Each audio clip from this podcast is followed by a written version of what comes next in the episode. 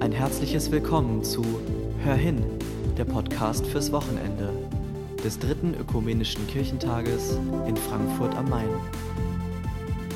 Geschichten und Gedanken aus den Wohnzimmern und Homeoffices von Menschen, die auf irgendeine Weise mit dem ökumenischen Kirchentag verbunden sind.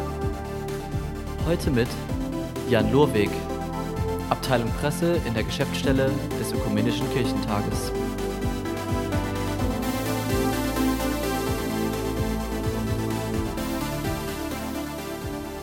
Tätig sein heißt frei sein. So sagt es der französische Philosoph Jean-Paul Sartre. Das können wir alle wohl gerade sehr gut nachvollziehen. So sitzen wir seit Wochen eher untätig zu Hause und vielen fällt so langsam die Decke auf den Kopf. Die Lockerungen helfen. Jede Tätigkeit hilft. Frühjahrsputz, Ausmisten, Werkeln und Masken nähen. Dinge, die sonst kaum ein positives Gefühl mitbringen, verheißen plötzlich Abwechslung und Freiheit vom alltäglichen Trott zwischen Homeoffice-Arbeitsplatz, Bett und Sofa. Tätig sein heißt frei sein.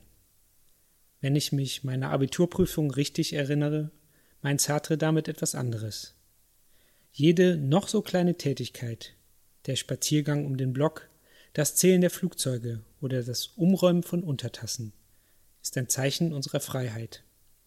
Noch tiefer und unsicherer in meinen Erinnerungen lautet seine Erklärung, um eine Handlung auszuführen, müssen wir zuerst einen kleinen Blick in die Zukunft wagen und uns vorstellen, wie es denn wäre, diese Handlung auszuführen. Setzen wir die Handlung dann um, ist es ein Beweis unserer Freiheit. Und was haben wir jetzt davon? Frei interpretiert ist dies ein Aufruf zur Fantasie. Wir alle haben Erinnerungen an unseren letzten Urlaub, auf dem Handy, die Fotos oder der Stein vom Wegesrand.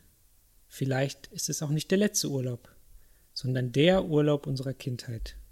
Das Gefühl von Sand zwischen den Zehen und die Kraft der Wellen im Meer. Unsere Fantasie ist stark, wenn wir sie lassen, und viele Schranken sind vor allem im Kopf. Was den Urlaub vom Alltag unterscheidet, ist oft nur das Zeitgefühl.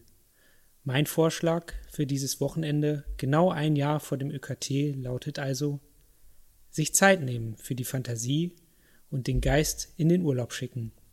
Mit ein bisschen Ruhe, geschlossenen Augen und frischer Luft schaffen wir es vielleicht auch aus dem Homeoffice an den Strand.